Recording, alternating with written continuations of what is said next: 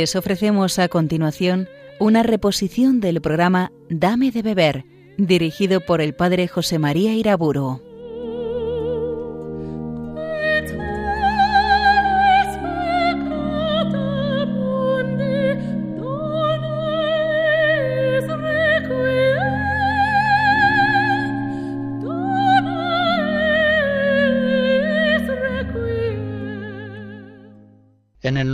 Padre, del Hijo y del Espíritu Santo.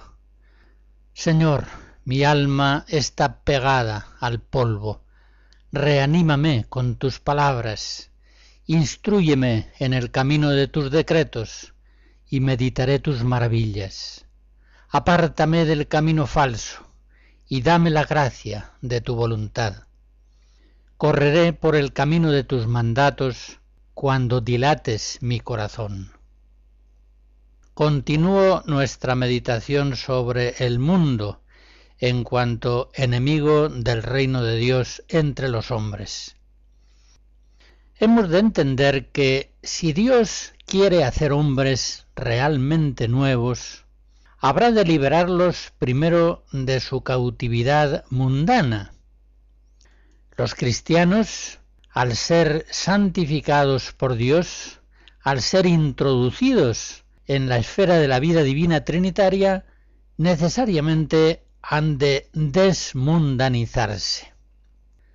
Es decir, la Sagrada Escritura nos enseña continuamente que la desmundanización es absolutamente necesaria en los aspectos intelectuales, morales, psicológicos, para poder vivir en el mundo desde Dios, bajo la gracia de Dios por obra del Espíritu Santo, como hombres nuevos, miembros de una nueva humanidad, la que forma el reino de Dios en este mundo, contrapuesto al mundo.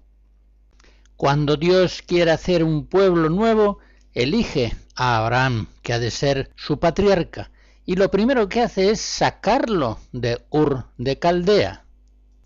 Pero bastantes siglos más tarde tiene que hacer lo mismo con la descendencia de Abraham, sacarla de Egipto para poder hacer un pueblo nuevo. La revelación divina, la misma que ilumina al profeta y al apóstol, los hace extraños al mundo, hace que se extrañen del mundo presente, al cual ellos son enviados para proponer a los hombres unos pensamientos y caminos que son muy distintos de los pensamientos y caminos de los hombres. Isaías 55. Eso necesariamente implica un enfrentamiento y también, por supuesto, un peligro muy grave para el enviado por Dios al mundo. En la profecía de Jeremías se describen de un modo conmovedor los sufrimientos del profeta. Por eso el Señor conforta a Jeremías en el capítulo primero diciéndole, no te quiebres ante ellos, no sea que yo delante de ellos te quebrante a ti. En la misma perspectiva, el apóstol San Pablo declara valientemente, yo no me avergüenzo del Evangelio, Romanos 1, y exhorta a sus colaboradores en estos mismos términos. Por ejemplo, en la segunda Timoteo capítulo primero, no te avergüences jamás del testimonio de nuestro Señor. Pero fijémonos en que no sólo profetas y apóstoles, todo el pueblo de Dios debe extrañarse del mundo es decir, debe salir de Egipto. Isaías trae la exhortación del Señor, partid, salid de ahí. Isaías 52. La Iglesia sabe bien desde el principio que aun estando en el mundo, no pertenece al mundo, es extraña a su régimen y que por eso forma dentro del mundo, como dice la primera carta de San Pedro en el capítulo segundo, un pueblo peregrino que vive en el mundo como forastero y extranjero. En esa misma línea van también las exhortaciones de San Pablo. En Filipenses 3 dice, somos ciudadanos del cielo. Y en 2 Corintios 6 añade, no os unáis en yunta desigual con los infieles. ¿Qué consorcio hay entre la justicia y la iniquidad? ¿Qué parte puede haber entre el creyente y el infiel? Y en Romanos 12, no os conforméis a este siglo, sino transformaos por la renovación de la mente. Con todo esto entendemos fácilmente que en las Sagradas Escrituras la santificación aparece como desmundanización y consiguientemente en la Biblia también el pecado del pueblo de Dios será en forma muy característica la mundanización de su mente y de su conducta. De ahí que, por ejemplo, en el Salmo 105 encontremos exhortaciones y reproches de Dios como este. Emparentaron con los gentiles, imitaron sus costumbres, adoraron sus ídolos y cayeron en sus lazos. O en el libro segundo de los Reyes, capítulo 17, siguieron las costumbres de las gentes, se fueron tras las vanidades y así cayeron ellos mismos en la vanidad, como los pueblos que los rodeaban, y a quienes Yahvé les había prohibido imitar. Escucharemos a Mendelssohn en fragmentos de un motete sobre el Salmo 114.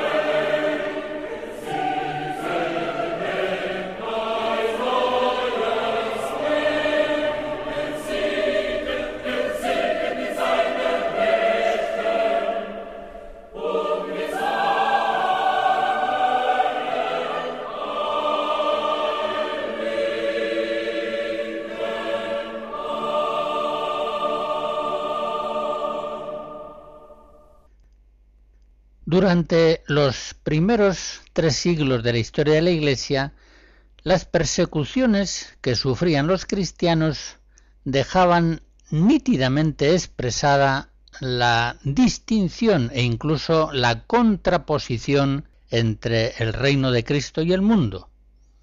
La relación de los primeros cristianos con el mundo era muy dura, era de marginación habitual eran ciudadanos proscritos que en cualquier momento podían sufrir persecuciones abrumadoras. Por tanto, aquel que optaba por hacerse discípulo de Cristo sabía que se exilaba del mundo presente, de alguna manera. Sabía que iba a ser perseguido y menospreciado, según ya Jesús el Maestro lo había anunciado claramente en el discurso de la cena. Si a mí me han perseguido, a vosotros también os perseguirán. Efectivamente, el odio del mundo antiguo a los cristianos es realmente impresionante. no encontramos en los libros antiguos un odio semejante a los que seguían dentro del imperio otras religiones. Autores paganos del siglo II como Celso hablan de los cristianos en términos absolutamente despreciativos. Dice así en su discurso verídico, tienen razonamientos idiotas. Yo los compararía a una sarta de murciélagos o a ranas que tienen sus sesiones al borde de una charca, o a gusanos que allá en el rincón de un barrizal celebran sus juntas. Un informe semejante encontramos en Minucio Félix, esta vez un autor cristiano del siglo II III. Dice así, los fieles cristianos eran vistos por el mundo romano como hombres de una secta incorregible, ilícita, desesperada.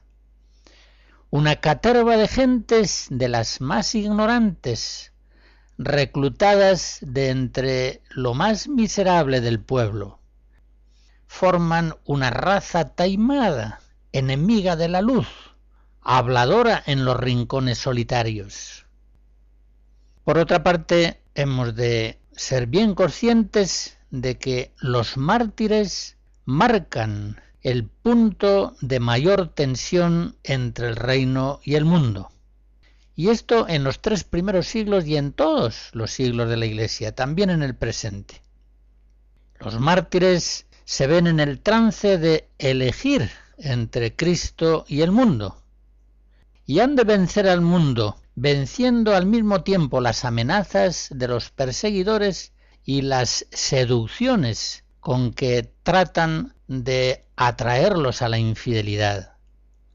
Vemos en las cartas de los mártires cuántas veces los magistrados aconsejan, a veces con una apariencia de benignidad, a los futuros mártires que abandonen la adoración del crucificado, que vengan a venerar los mismos dioses que veneran todos los romanos, que vivan con ellos en perfecta comunión. Y vemos también en las actas de los mártires cómo éstos se ríen de los ídolos que el mundo romano adora, los desprecian públicamente, hacen como los profetas de la antigua tradición judía, que se burlaban de los ídolos, tienen ojos y no ven, tienen pies y no andan, la carcoma los va destruyendo. Isaías 41, Jeremías 10, Oseas 8, etc. Como digo, los mártires experimentan de un modo especial su condición de forasteros y extranjeros en el mundo presente. No era difícil para estos cristianos sentirse en el mundo, como dice 1 Pedro 2 como extranjeros y forasteros.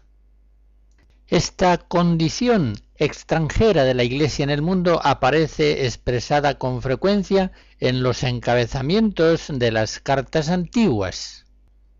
Así, por ejemplo, la carta primera de Clemente a los Corintios comienza diciendo la Iglesia de Dios, que habita como forastera en Roma, saluda a la Iglesia de Dios, que habita como forastera en Corinto.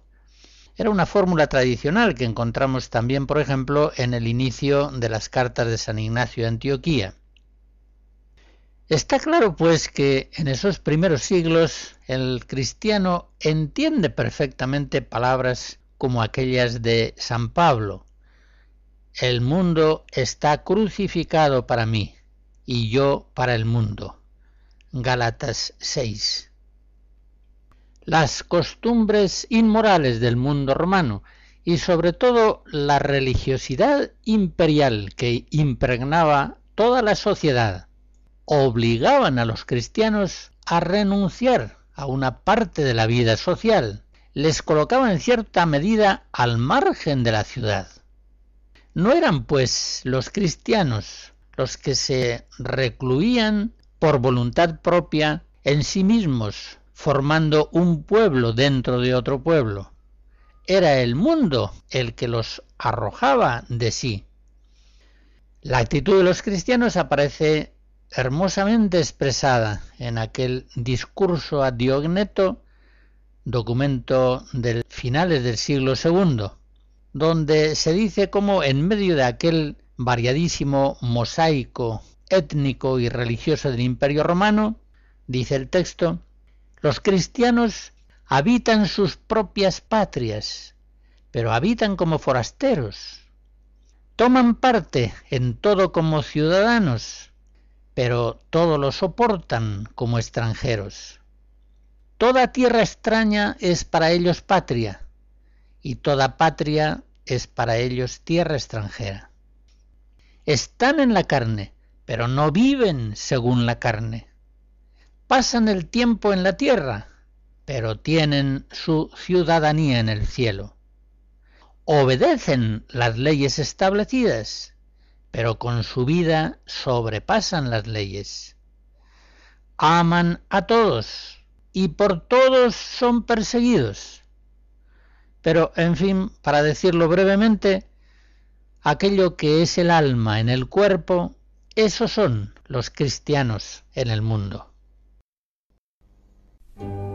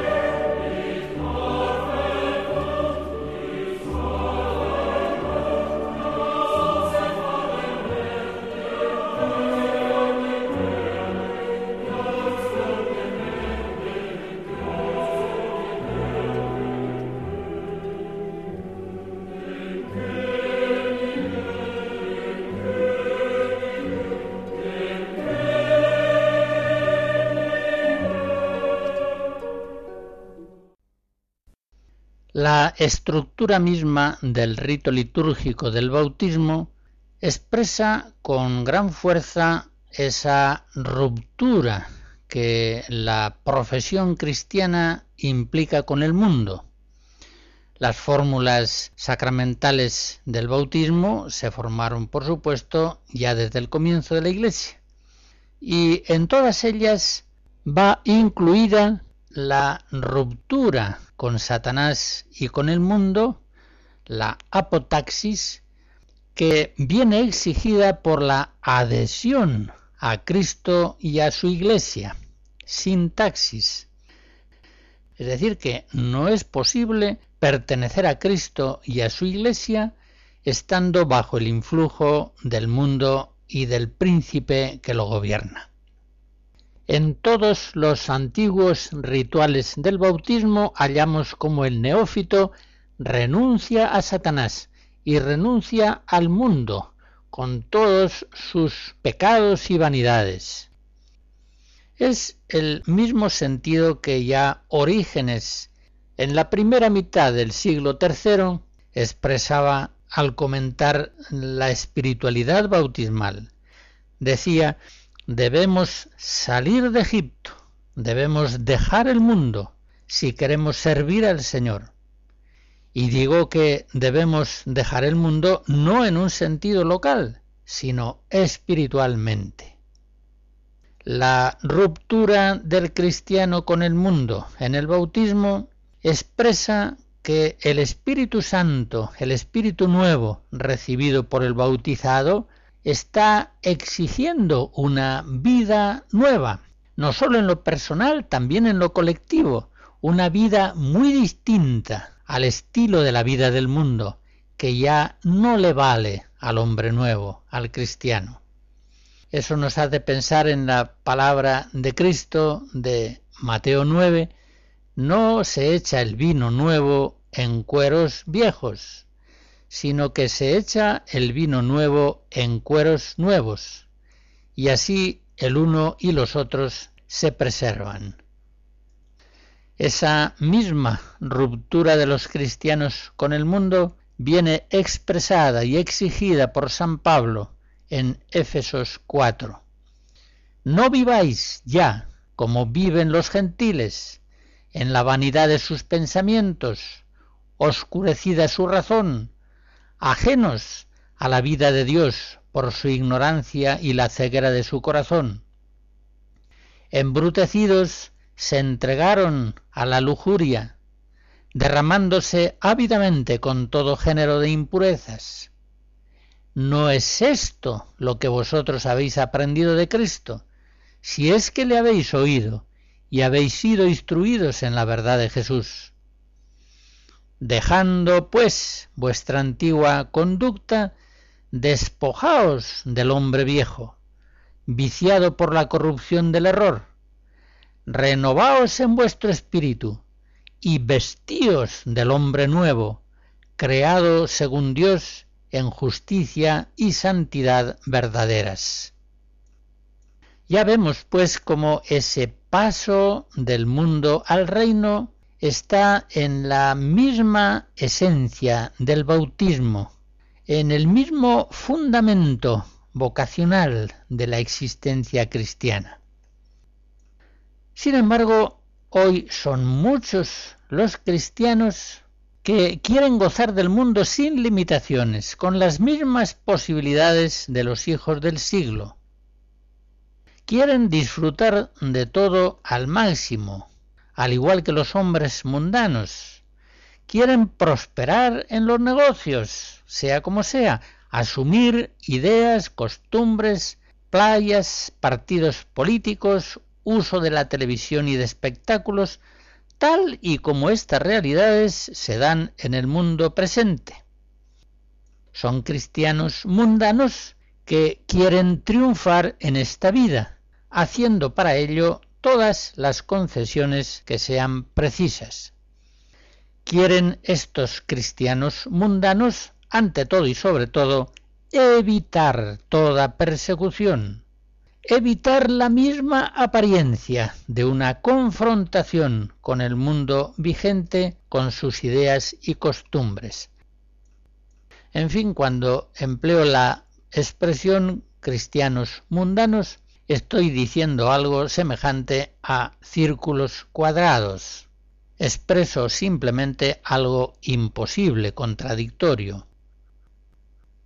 La Iglesia actualmente es perseguida por el mundo, como lo ha sido siempre, y especialmente es perseguida hoy en los países ricos de antigua filiación cristiana, es decir, la Iglesia hoy es perseguida especialmente en los pueblos apóstatas y es perseguida tan duramente o más como en los primeros siglos, no generalmente en una forma sangrienta, pero sí de un modo cultural y político incomparablemente más eficaz. Por eso los rasgos martiriales que caracterizaron en sus comienzos la vida cristiana, vuelven hoy a marcar el sello de la cruz en los discípulos de Cristo. Hoy sabe por experiencia cualquier discípulo de Jesús que aquello que San Pablo dice en la segunda Timoteo 3 es una verdad indiscutible. Todos los que aspiran a vivir piadosamente en Cristo Jesús sufrirán persecuciones. Ahora bien, los discípulos fieles de Jesucristo experimentarán la persecución del mundo como una bienaventuranza, ya anunciada por Jesús. Mateo 5. Bienaventurados seréis cuando os insulten y persigan y con mentira digan contra vosotros todo género de mal por mí. Alegraos y regocijaos, porque grande será en los cielos vuestra recompensa, ya que así persiguieron a los profetas que hubo antes que vosotros. Los cristianos que son fieles a Jesucristo, como digo, experimentan la persecución como una bienaventuranza, como un privilegio de la gracia, como una prueba de su fidelidad al Evangelio y a Jesucristo. Por el contrario, para los cristianos mundanos, la persecución del mundo es una maldición.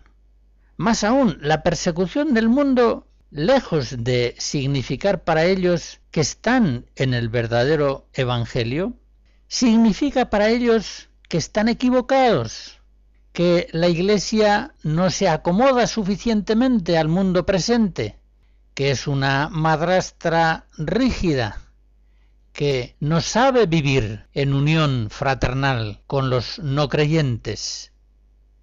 Los cristianos mundanos experimentan la persecución del mundo como algo horrible que debe ser evitado a toda costa. Ellos pretenden una asimilación al mundo actual que consideran más valiente y de la cual esperan una mayor posibilidad de difusión del Evangelio entre los hombres. En fin, es una manera de plantear las cosas polarmente opuestas a como se plantean en el Evangelio y en la enseñanza de los apóstoles. El apóstol Pablo en Colosenses 3 dice a los fieles de Colosas, vosotros estáis muertos y vuestra vida está escondida con Cristo en Dios. Cuando se manifieste Cristo vuestra vida, entonces también os manifestaréis gloriosos con Él. Pero no, los cristianos mundanos no aceptan de ninguna manera ser forasteros y extranjeros en el mundo presente. En ningún aspecto quieren estar muertos al mundo visible, sino que quieren estar bien vivos y participando en todas las cosas del mundo en las mismas condiciones que los hombres mundanos. Estos pobres cristianos mundanos, es decir, apóstatas, que rechazan la cruz, que rechazan la persecución, que quieren conciliarse con el mundo, estos, en contra de lo que dice Jesucristo en Mateo 16, quieren ganar todo el mundo, pero sin perder la propia alma. Se resisten a creer en la palabra de Jesús en Lucas 9 quien quiera guardar su vida, la perderá. Y quien perdiere su vida por mi causa, ese la salvará.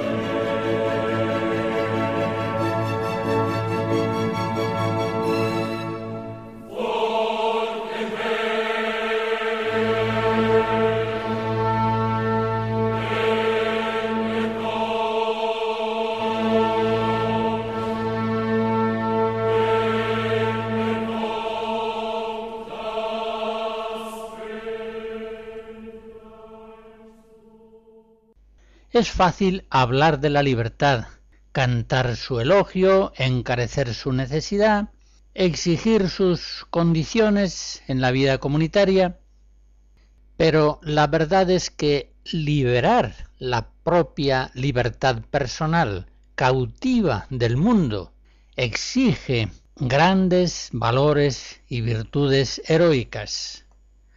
La libertad es sólo verbal, cuando la persona no tiene dominio, no tiene señorío efectivo sobre sí misma, sino que está, quizás sin saberlo, a merced de filias y fobias mundanas. Tampoco hay libertad sin perseverancia y esta es imposible sin capacidad de cruz, cuando vienen las persecuciones. No hay libertad personal sino en la medida en que se va venciendo el pecado, porque el pecado encadena la voluntad, como dice San Pablo en Romanos 7. En fin, liberar la propia libertad de los muchos lazos invisibles que le atan al mundo eficacísimamente exige una formidable ascesis, la ascesis cristiana, sólo posibilitada por obra del Espíritu Santo. Señalo pues ahora los rasgos principales de la ascesis cristiana para hacernos libres del mundo. En primer lugar, la oración. La oración nos libera del mundo presente, pues gracias a la oración lo comprendemos a la luz de Dios y trascendemos sus condicionamientos. Gracias a la oración, como dice San Pablo en 2 Corintios 4, no ponemos los ojos en las cosas visibles, sino en las invisibles pues las visibles son temporales y las invisibles eternas. Y junto a la fuerza liberadora de esta oración contemplativa está la oración de petición. Pedimos al Padre que nos libre del mal y del maligno, que nos libre de estar cautivos del mundo, y Él nos lo concede es evidente, no puede haber libertad del mundo sin vida de oración. En segundo lugar, obedezcamos el mandato de Cristo y de los apóstoles. No nos configuremos según el siglo presente.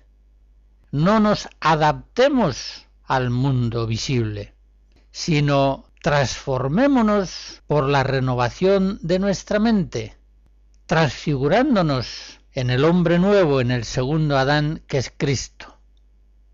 Antes hablaba de los cristianos mundanos, círculos cuadrados. Es cierto, al paso de los siglos muchos cristianos han intentado guardar el vino nuevo de la vida interior cristiana en los cueros viejos de la vida exterior del mundo. Pero se trata de una empresa imposible, se pierden el vino y los cueros. Hemos de entender que entre la interioridad personal, hecha de espíritu, convicciones, valores, y la exterioridad de la vida, hay, tiene que haber una profunda unidad. Por una parte, la interioridad cristiana va irradiando unos modos de vida exterior particulares, que se cristalizan, se estabilizan y que son su expresión normal. Y por otra parte, esos modos exteriores cristalizados inducen y favorecen la peculiar interioridad evangélica. Quiero decir con esto que entre interioridad y exterioridad en la vida hay una mutua correspondencia. Por eso pensar que el estilo exterior de la vida mundana pueda conciliarse con la vida interior del cristiano es intentar la cuadratura del círculo. Es como pretender que el traje de un niño pueda ser vestido por un hombretón adulto. Es absurdo. El vino nuevo ha de echarse en odres nuevos. Una tercera observación en orden a esa liberación de nuestra propia libertad respecto al mundo. No sigamos la moda, la dictadura del presente efímero, esa severa ortodoxia de la actualidad vigente sujeta a los hijos del siglo, a los mundanos, pero no a los hijos de Dios, no a los discípulos de Cristo. Como fácilmente se comprende, la moda ejerce su dominio más severo especialmente sobre personas inmaduras, sin convicciones claras, sin personalidad firme. Estos siguen la moda del mundo con extremada fidelidad, como un corcho que va siendo llevado por un río. Para estas personas lo más cómodo es remitirse a la respuesta generalizada en el mundo circundante.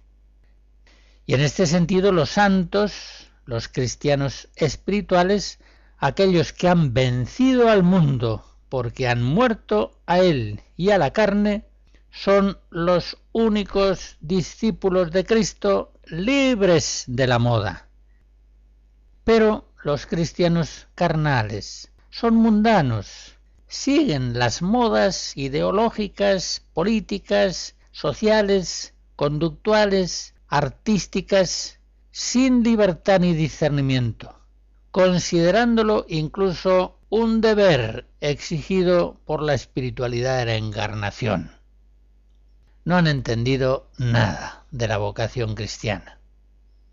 En el fondo rechazan la cruz, porque no seguir la moda puede resultar a veces muy duro.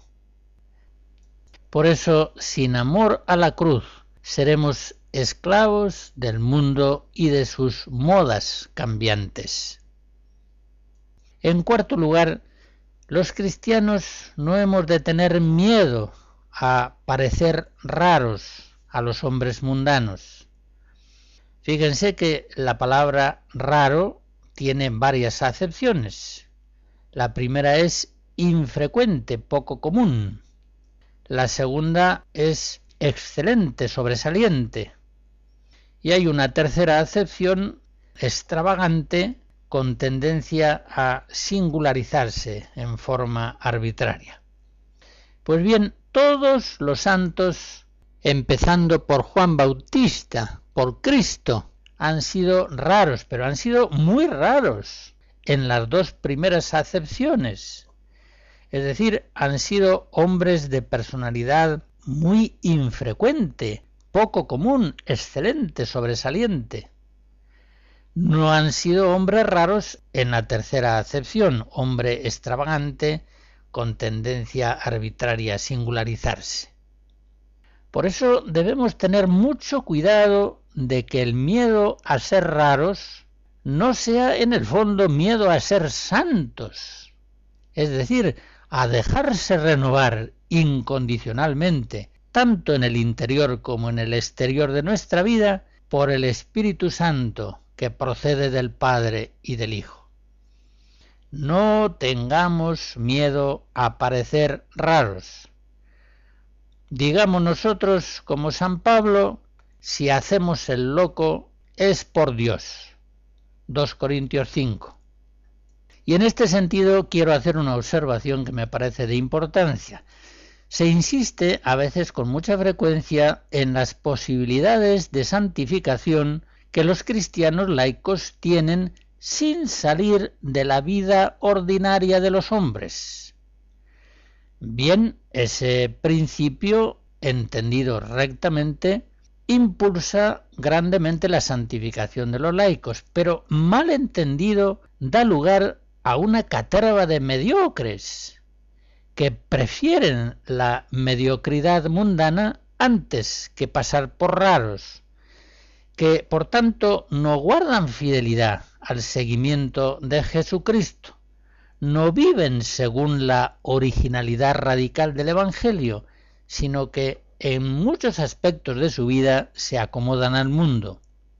No quieren seguir a Jesucristo, que a veces para sus contemporáneos parecía un loco. Según leemos en Juan 10, algunos decían está endemoniado, ha perdido el juicio. Y en Marcos 3 se nos hace ver que hasta sus propios familiares pensaron alguna vez si no sería mejor retirarlo discretamente de la vida pública. Dice el texto aludido, se decían no está en sus cabales. Esta es la impresión que tenían sobre Cristo no solamente los fariseos o los letrados o los sacerdotes del templo, incluso a veces sus propios familiares. Los cristianos que tienen miedo a parecer raros temen que si los cristianos son distintos del mundo, por esa distinción quedan separados de los hombres y por tanto incapaces de una acción apostólica eficaz. En realidad es todo lo contrario. Los hombres del mundo son muy semejantes entre sí y están muy separados. En cambio, Cristo y los santos son muy distintos de sus contemporáneos, muy distintos en el pensar, sentir, hablar, hacer. Y sin embargo son quienes más unidos están a ellos. Pensemos en el mismo Cristo, pensemos en el santo cura de Ars, en la Madre Teresa de Calcuta, tantos santos que han llevado y llevan una vida muy diferente a la vida del mundo en pensamiento y conducta y que son precisamente quienes más unidos están a los hombres con los que conviven. No es la uniformidad de vida lo que une, lo que une es la fuerza del amor.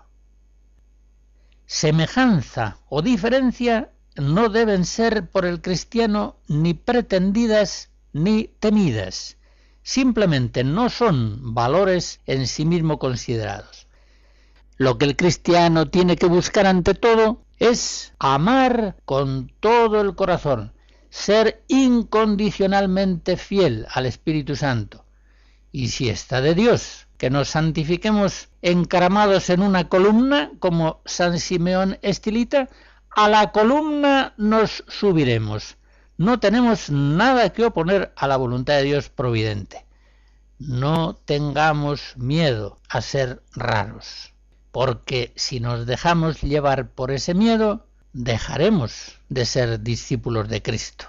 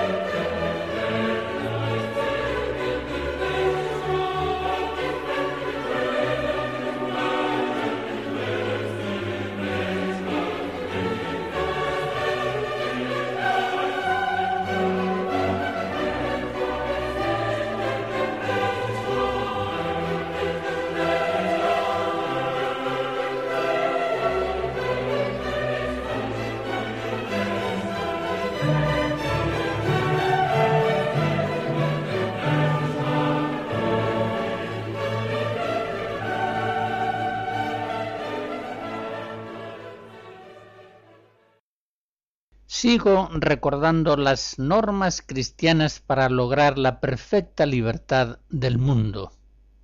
Una quinta observación.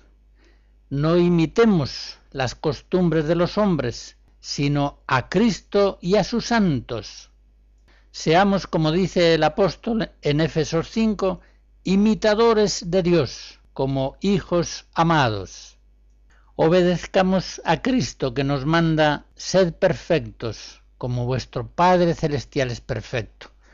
Una familia cristiana, por ejemplo, a la hora de configurar su vida, mire no a los vecinos o a los familiares o a lo que se lleva en el mundo, mire a la Sagrada Familia y haga lo que a la luz de la fe piensa que Jesús con María y José harían en el hogar de Nazaret.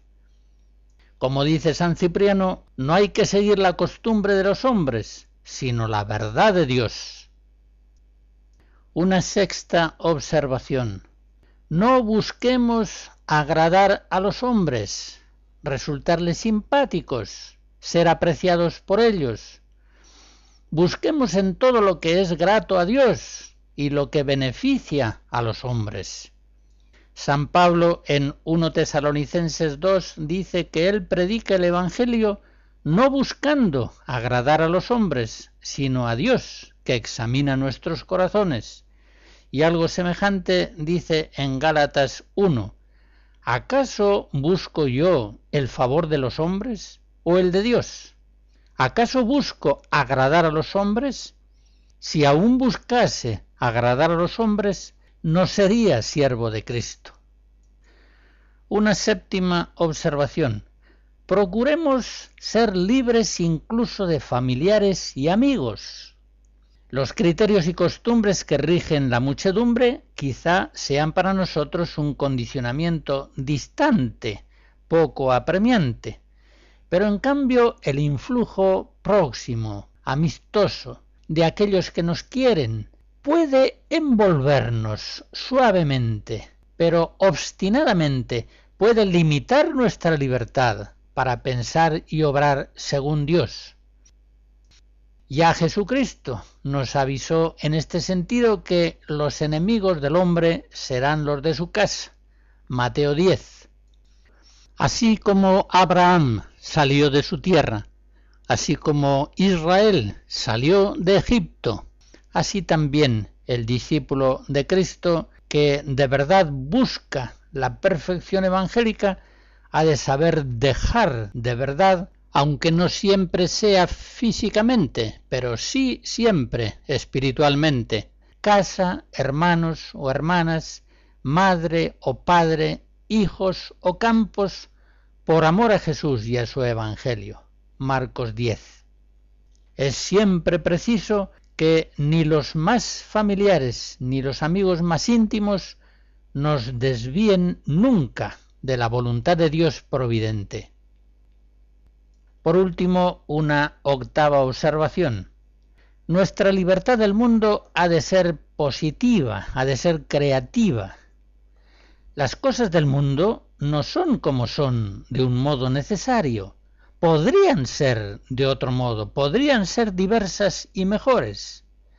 Si los cristianos en el mundo hemos de ser luz, sal, fermento que transforme la masa, Mateo 5, Mateo 13, los cristianos hemos de explorar entre las posibilidades del mundo presente para producir por obra del Espíritu Santo que renueva la faz de la tierra nuevas formas de vida en todo. Hemos de renovar a la luz del Evangelio, con la gracia de Cristo, todos los aspectos de nuestra vida, todos y cada uno, la familia, el trabajo, el ocio, el vestido, la comida, el arte, la convivencia, la casa, la forma de educar, la política, la vida social, la distribución del tiempo, del dinero, de la atención, todo tiene que ser renovado con el Espíritu de Cristo. Y sólo así podremos ayudar al mundo de verdad. Sólo podremos renovar el mundo y transformarlo en la medida en que somos distintos de Él, en la medida que podemos llevar al mundo oscuro una luz nueva, en la medida en que, iluminados por el Evangelio, podemos introducir entre los hombres nuevas verdades, nuevos caminos, nueva vida, es decir, en la medida en que podemos llevar a Cristo al mundo pues Él y sólo Él es la verdad, el camino y la vida.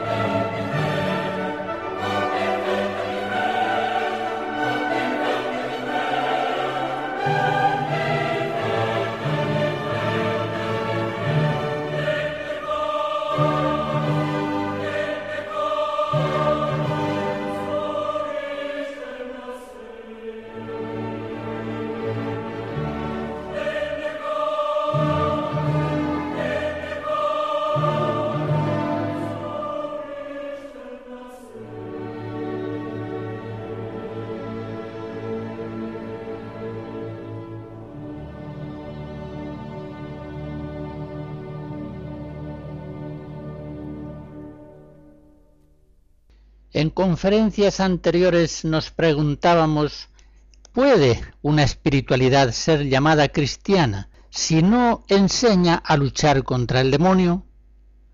Y contestábamos concluyendo que no, no es cristiana una espiritualidad que ignora o incluso niega al demonio y la lucha que es preciso mantener contra él para ser fieles a Cristo. En esta conferencia nos hacemos una pregunta análoga. ¿Puede considerarse cristiana una espiritualidad que ignora o que niega la lucha ascética frente al mundo? Evidentemente no. Es una espiritualidad que de tal modo se aleja de los planteamientos del Evangelio que no puede ser considerada cristiana. Cristo Salvador como nuevo Moisés dirija el éxodo espiritual que debemos realizar los cristianos.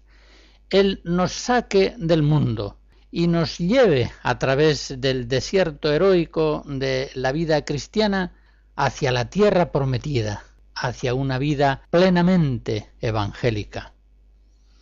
La bendición de Dios Todopoderoso, Padre, Hijo y Espíritu Santo, descienda sobre ustedes y les guarde siempre. Amén.